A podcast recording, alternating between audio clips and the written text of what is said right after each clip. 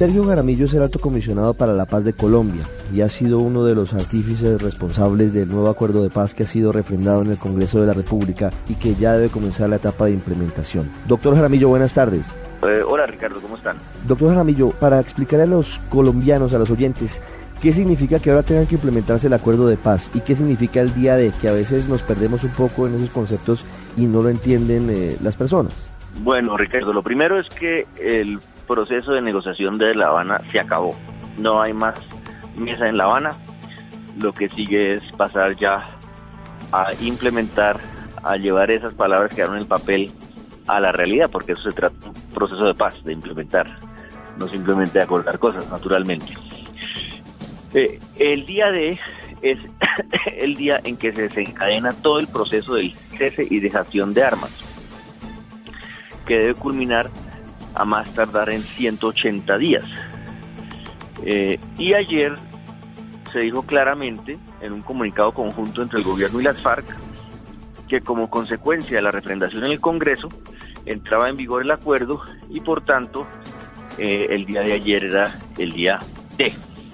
Y lo dijo también Iván Márquez una ceremonia del Premio Nacional de Paz anoche, de manera que ya estamos tranquilos y marchando hacia la implementación.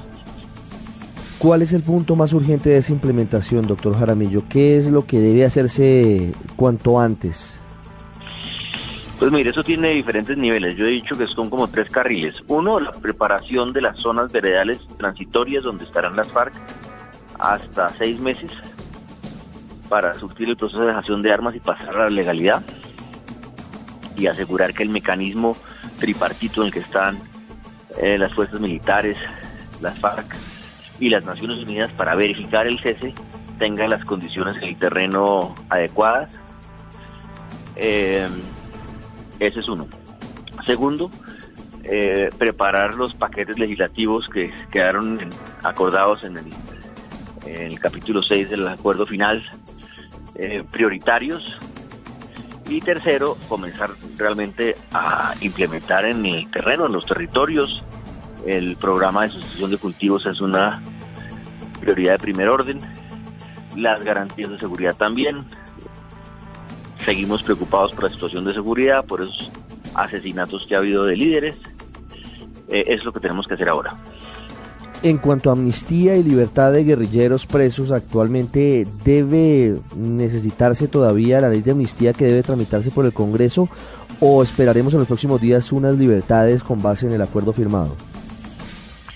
No, con base en el acuerdo no se puede hacer nada, porque el acuerdo es obviamente un, documento, un acuerdo político, un documento que en sí no tiene valor jurídico.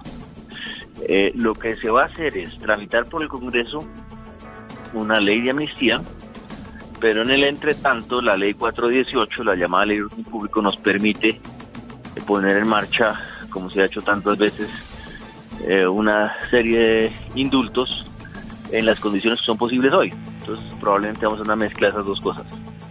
¿Cuántos guerrilleros saldrían a través de la ley 418? Estamos en eso, estamos revisando.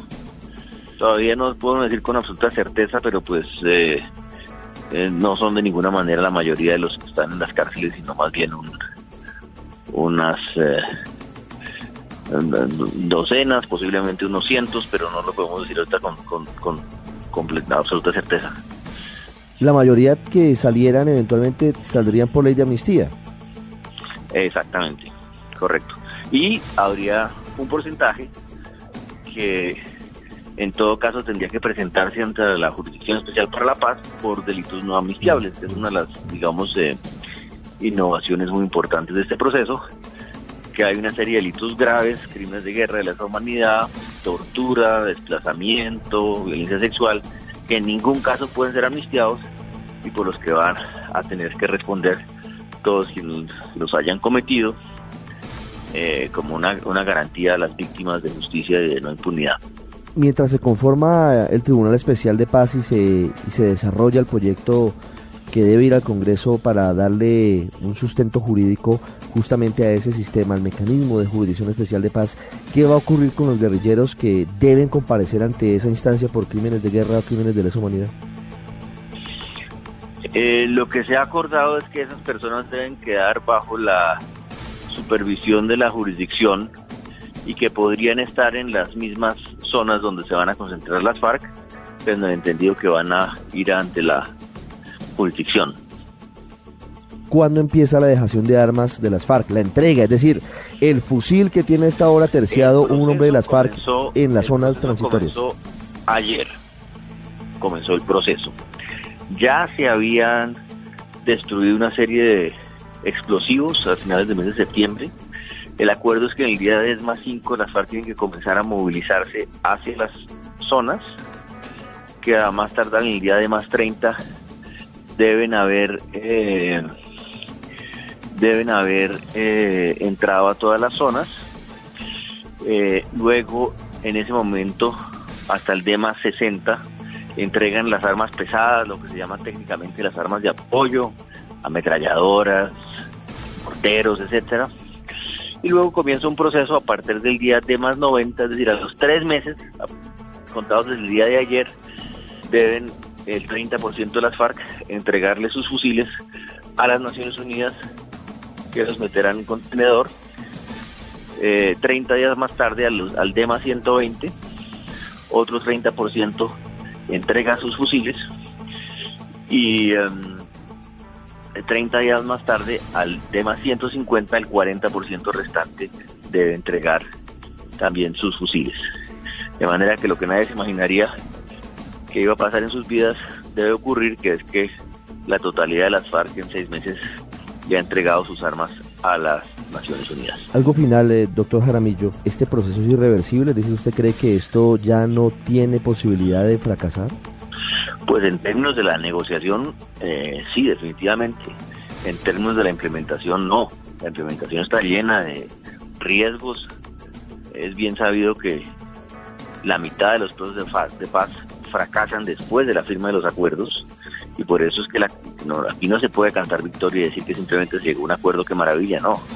Aquí hay que pasar a la realidad, asegurarnos que las cosas pasen y sobre todo con esa visión que hemos llamado de paz territorial de involucrar a toda la gente en la construcción de la paz en las regiones, que sea la misma gente la que construye su propia visión de paz. Eso es lo que necesitamos en este momento, movilizar al país en las regiones alrededor de la paz. Doctor Jaramillo, gracias por estos minutos con el radar en Blue Radio. Gracias a ustedes, un saludo.